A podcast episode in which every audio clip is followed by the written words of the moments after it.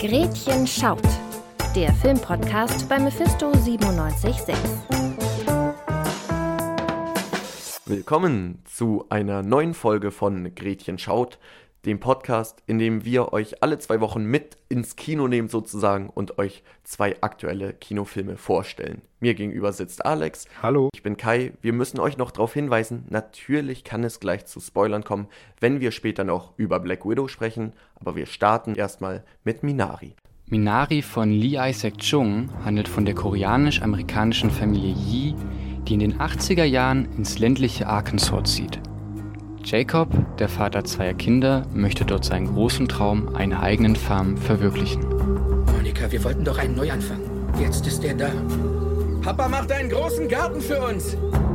Der Gesundheitszustand des siebenjährigen Sohns David belastet die Familie dabei sehr. Zur Unterstützung holen die Yis Monikas Mutter Sonja aus Korea zu ihnen. David begegnet seiner Großmutter zunächst sehr ablehnend, aber nach und nach raufen sich die beiden zusammen. Ich mag Oma aber nicht. 걔는 안 그래요. 한국애니까. Oma riecht nach Korea. Hey, wie bitte? Oma riecht?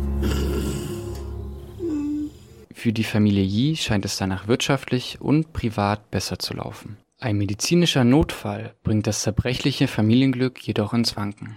Es ist kein Geld mehr da. Du könntest auch mal an die Kinder denken. Sie müssen endlich mal erleben, dass ich mit etwas Erfolg habe. Der Film wurde für sechs Oscars, unter anderem für den besten Film und die beste Regie nominiert. Gewinnen konnte er letztlich nur in einer Kategorie. June Jo-chong wurde für die Rolle der Großmutter als beste Nebendarstellerin ausgezeichnet. Ja, der Film musste sich dann bei den Oscars letztendlich doch in den meisten Kategorien geschlagen geben. Dann natürlich in der äh, Kategorie bester Film Nomadland. Aber den Oscar für die beste Nebenrolle konnte er sich eben doch holen. Also insgesamt kann ich ja schon mal sagen, der Film ist sehenswert, der hat mir schon gut gefallen, aber die Rolle der Großmutter hat für mich auf jeden Fall nochmal eine besondere Qualität in dem Film gehabt. Ja, sticht heraus. Und auch der Kollege Paul, glaube ich, äh, der dann dem Vater so ein bisschen auf dem Feld mithilft, der ist mir auch in Erinnerung geblieben. Aber ich meine, der Film war ja wirklich auch einer der großen Oscar-Favoriten. Findest du zu Recht? Ja, also man kann vielleicht so eine gewisse Tendenz auch in diesem Jahr wieder absehen, dass ja diese, diese Problematik, Einwanderungsproblematik und ähm, ruhig erzählt und das war einfach so für die Oscars gemacht. Das kann man schon so sagen. Also zu Recht ja, aber an die Kriterien der Academy angepasst. Ja, man weiß ja, was die sehen wollen, man weiß, was Chancen auf, äh, auf einen Sieg hat und äh, ich will dem natürlich nicht dem Autoren oder dem äh, Regisseur vorwerfen, den Film nur für die Oscars gemacht zu haben, aber es überrascht mich nicht, dass er da so oft nominiert war. Mhm. Der Regisseur ähm, ist ja selber Kind koreanischer Einwanderer und hat auch früher auf einer Farm gelebt. Ich finde, das merkt man ab und an so in so vereinzelten Bildern, Einstellungen, dass er doch schon Ahnung hat, wovon er erzählt es ist auf dem Papier ja auch erstmal dieses klassische Einwandererfamilie kommt nach Amerika, um dort den großen Traum zu verwirklichen.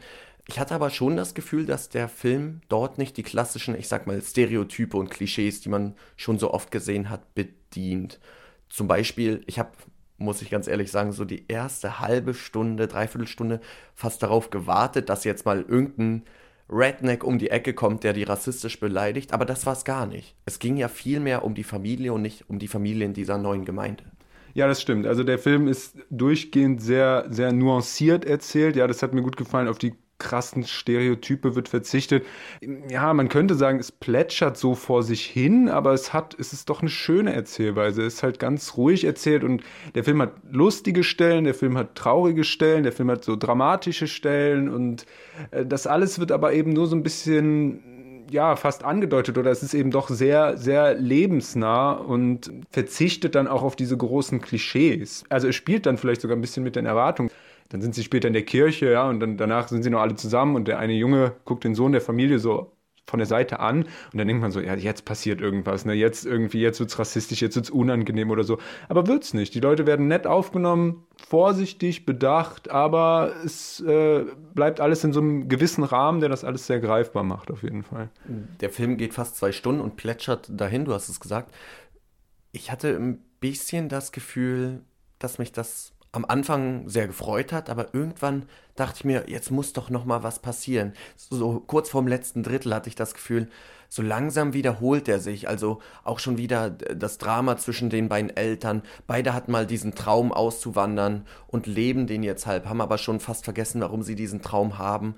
Aber irgendwie passierte mir, vielleicht bin ich auch durch Hollywood zu sehr geprägt, äh, so nach der Hälfte hätte mir noch ein bisschen mehr passieren können, um ehrlich zu sein also dass es mir nicht langweilig geworden ist, das lag vor allem daran, dass die SchauspielerInnen durchweg super sind. Ja, also die, vor allem die beiden Eltern, die Kinder sind super, auch die Nebendarsteller, was, was du eben schon gesagt hast, die, die Arbeitskraft, die der Vater bei sich anstellt, der so einen religiösen Fanatiker auch ein bisschen spielt, ähm, also harmlos zwar, aber auch ausgestoßen ist in dem Dorf, aber auch der bleibt halt in so einem, in so einem gewissen Rahmen, der es, der es nicht übertreibt und du denkst dir so, ja, die Leute kenne ich einfach, weil du so das Gefühl hast, ja, das könnten wirklich jetzt deine Nachbarn sein oder äh, ich meine, natürlich ist Arkansas irgendwie Farmer und sowas, die haben nicht viele Nachbarn, aber ja, einfach Leute, die man aus dem echten Leben kennt, durchgehend, alle, alle Leute in dem ganzen Film und das, äh, das hat den Film für mich getragen. Er ist auch in der Tonalität einfach sehr geerdet. Jetzt mag man dort einen Witz rausformen mit Minari, wo wir Wurzeln schlagen, ist sehr geerdet.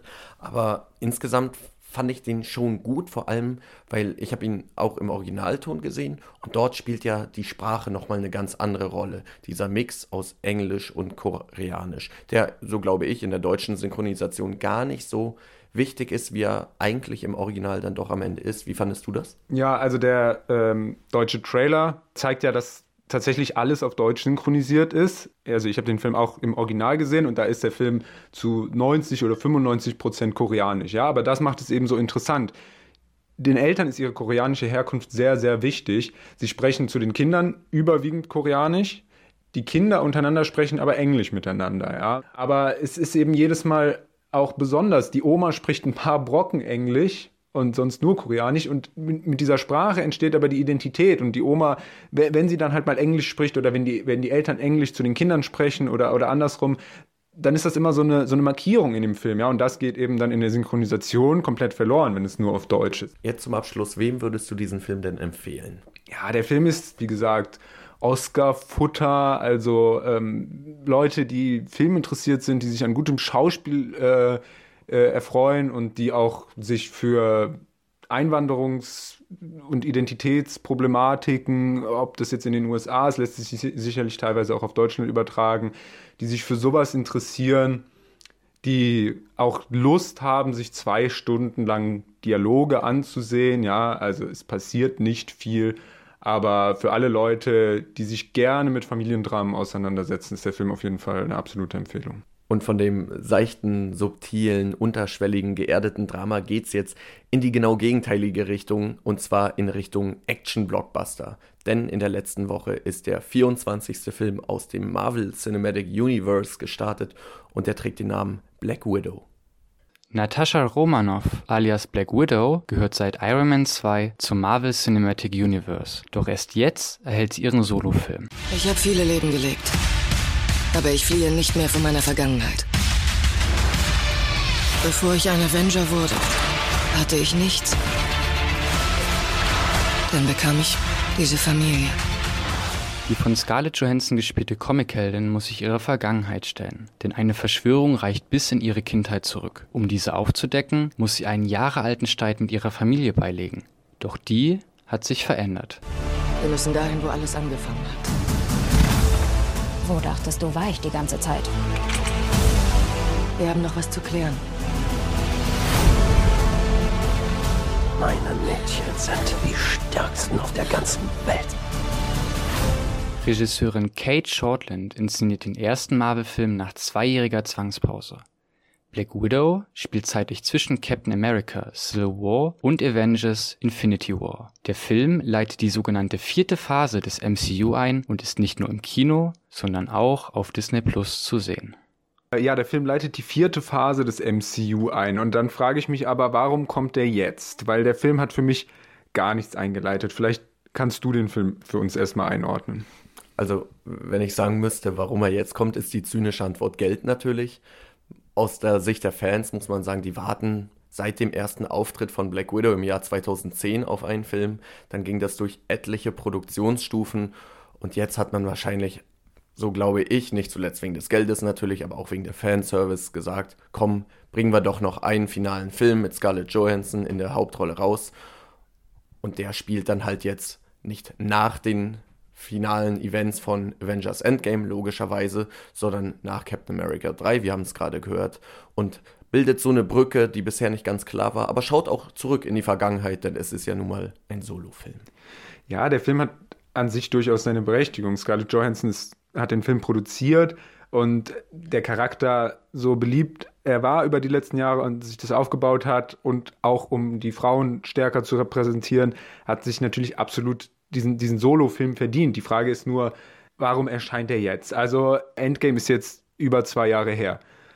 So, die, die, die Figuren, ich habe überhaupt keinen Bezug mehr zu denen. Ja, gut, ich weiß dann, was in Endgame mit Natascha letztendlich passiert, aber dieser ganze Film ist auch so aufgebaut, dass es mir vollkommen egal bleibt. Der Film versucht es erstmal mit einer fünfminütigen Einleitung, diese Familie darzustellen, die da repräsentiert werden soll, wie sich später herausstellt, keine richtige Familie ist.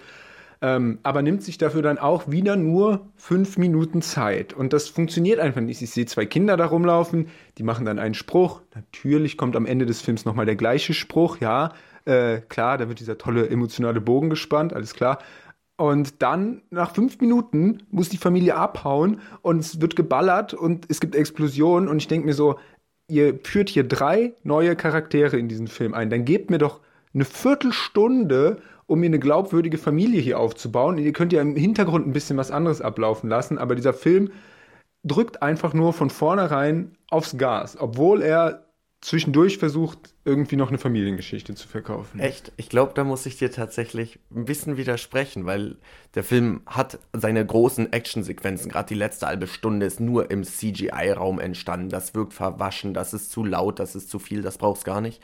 Aber ich finde, dazwischen liefert der Film immer mal wieder so Szenen. Es gibt eine Szene, wo diese Familie, ob sie jetzt äh, blutsverwandt sei oder nicht, äh, am Küchentisch sitzt und da gibt es immer mal wieder so wirklich, ich sag mal, auch für mich emotionale Momente, Momente einer Familie. Und ich hatte schon das Gefühl, dass das recht authentisch ist. Vor allem, wenn die sich Jahre nicht gesehen haben und sich jetzt wieder zusammenraufen müssen.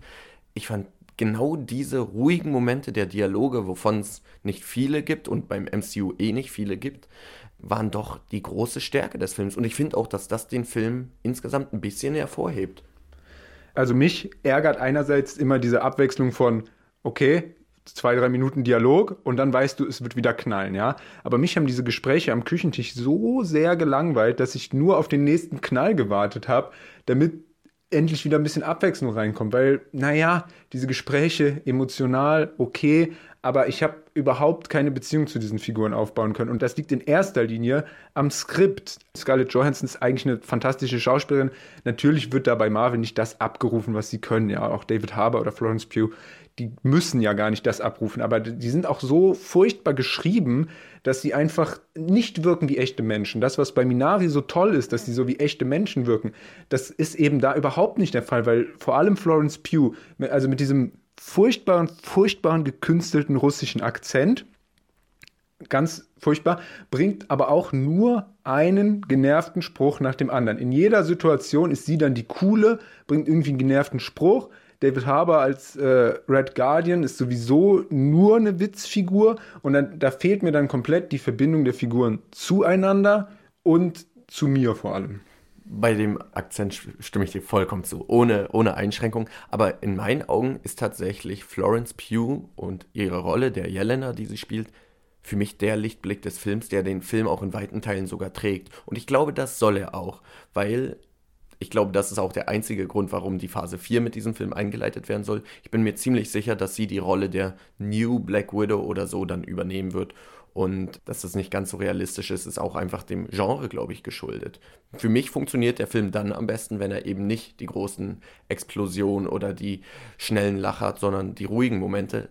Leider werden die auch recht häufig dann für einen billigen Lacher geopfert. Das ist sehr schade, aber ich finde, gerade im Vergleich mit anderen originalen Filmen oder Solofilmen, hat der doch ein, zwei Anleihen, die mich sehr überrascht haben für Marvel. Ja, das ist natürlich richtig, dass diese äh, emotionalen Momente mehr, mehr im Vordergrund standen. Wie gesagt, mir haben sie nicht so gefallen.